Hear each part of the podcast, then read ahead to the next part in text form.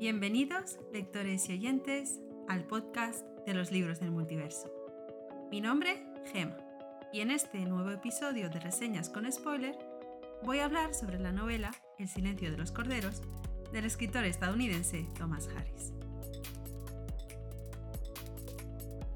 En el episodio anterior de Reseñas con Spoiler hablé sobre la novela Fahrenheit 451 de Ray Bradbury que nos describe una sociedad distópica en la que los libros han sido prohibidos y la función de los bomberos es destruirlos mediante el fuego. 451 grados Fahrenheit es la temperatura a la que arde el papel. Así de sugerente y simbólico es el título que da nombre a esta novela. En esta ocasión, la novela que voy a reseñar en este episodio es El silencio de los corderos, una novela de la que voy a intentar rememorar sus aspectos más importantes o los que más me llamaron la atención durante su lectura. Pero antes, unas palabras sobre su autor. Thomas Harris es un escritor estadounidense, creador del archiconocido personaje, el psiquiatra Aníbal Lecter. Publicó su primera novela en 1975 titulada Domingo Negro. Es una novela inspirada en los Juegos Olímpicos de Múnich de 1972, en los que se perpetró un atentado a cargo de la organización terrorista Septiembre Negro. Su segundo libro, El Dragón Rojo, llegó en el año 1981 y este es el momento en el que aparece por primera vez Aníbal Lecter. La carrera literaria de Thomas Harris ha estado ligada a este personaje y posteriormente publicó una serie de libros en los que Aníbal es el personaje principal.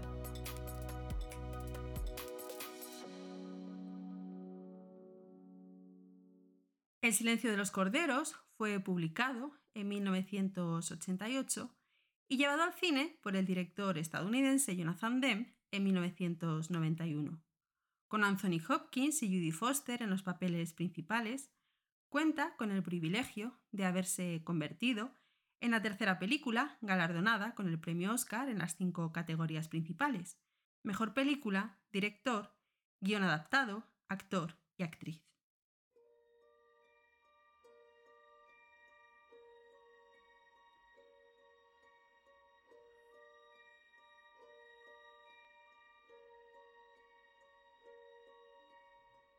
A Clarice Starling joven y ambiciosa estudiante de la Academia del FBI, le encomiendan que entreviste a Aníbal Lecter, brillante psiquiatra y despiadado asesino, para conseguir su colaboración en la resolución de un caso de asesinatos en serie.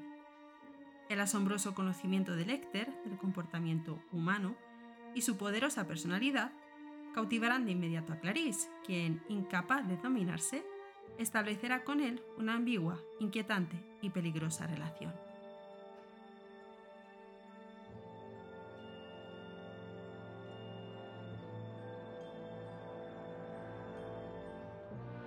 Esta es la sinopsis del libro que nos introduce brevemente en la historia que vamos a encontrar dentro de las páginas de esta novela.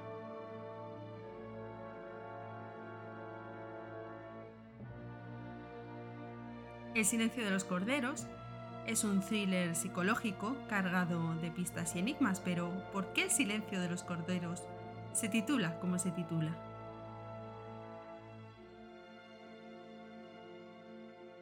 A priori, es un título que poco tiene que ver con la descripción que encontramos en la sinopsis. Desde la propia portada, el libro ya es un enigma, me refiero a la edición de bolsillo de la editorial Penguin Random House, que muestra la imagen del cartel de la película y que consiste en el rostro de una mujer con una polilla en la boca. El silencio de los corderos forma parte de una saga de libros en la que ocupa el segundo lugar y en la que se hace mención a algunos de los hechos que sucedieron en Dragón Rojo, el primer libro de la saga. Nos introduce en el contexto de lo sucedido en ese momento hasta llegar a la situación actual. Aníbal Lecter está recluido en la celda de un hospital psiquiátrico después de haber cometido una serie de asesinatos.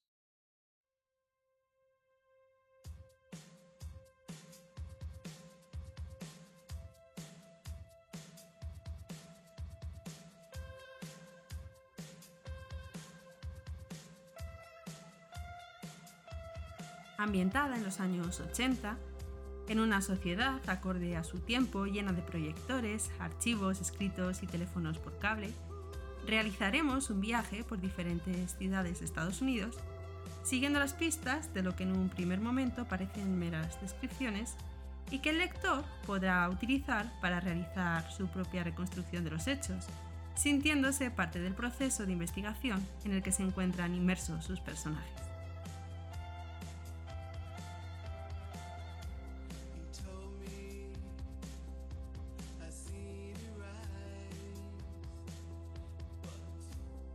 En El silencio de los corderos, tres son los personajes principales. Aníbal, Clarice y más adelante mencionaré a un tercer personaje un tanto especial. Aníbal Lecter es un psiquiatra de prestigio que comete una serie de crímenes y que es capturado por ello. Tiene una psicología muy compleja y lo que llama la atención de este personaje es su inteligencia y su capacidad de deducción y de reconstrucción de los hechos a través de la observación del comportamiento humano.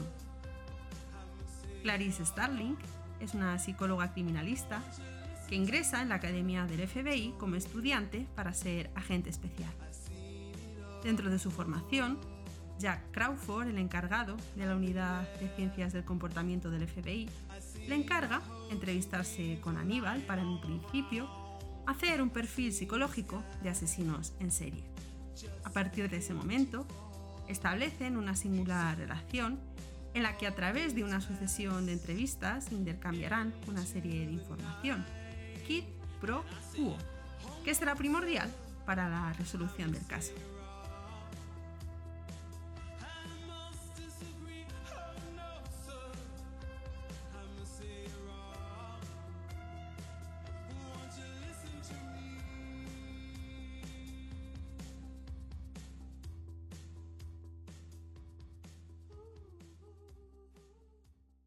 La verdadera motivación de la entrevista de Clarice, se trata de la captura de un asesino en serie que secuestra mujeres para arrancarles la piel y después dejarlas abandonadas en ríos a lo largo de los Estados Unidos.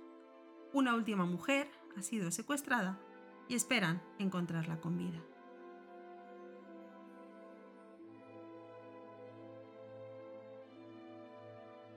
El tercer personaje que me gustaría resaltar es la llamada polilla de la muerte, la Cherontia estix, que tiene una mancha en forma de calavera y que debe su nombre a dos de los ríos mitológicos del infierno. Guiará de forma silenciosa y simbólica toda la trama, convirtiéndose en una de las grandes protagonistas de la historia.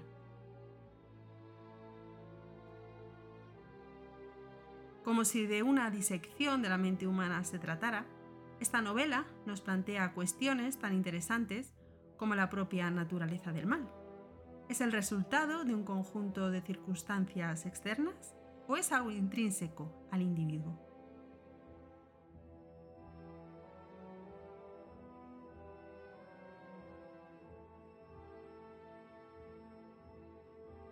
Hay días en que uno se despierta cambiado.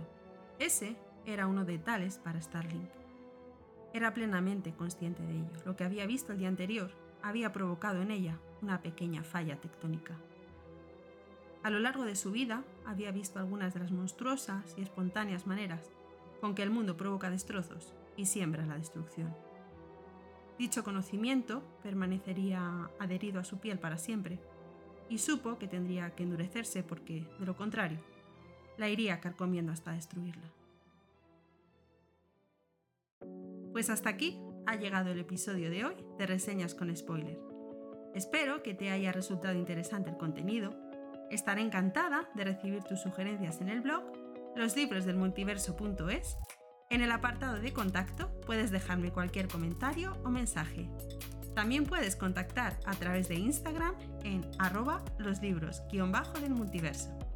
Gracias por acompañarme en esta bonita afición que es la lectura y hasta pronto.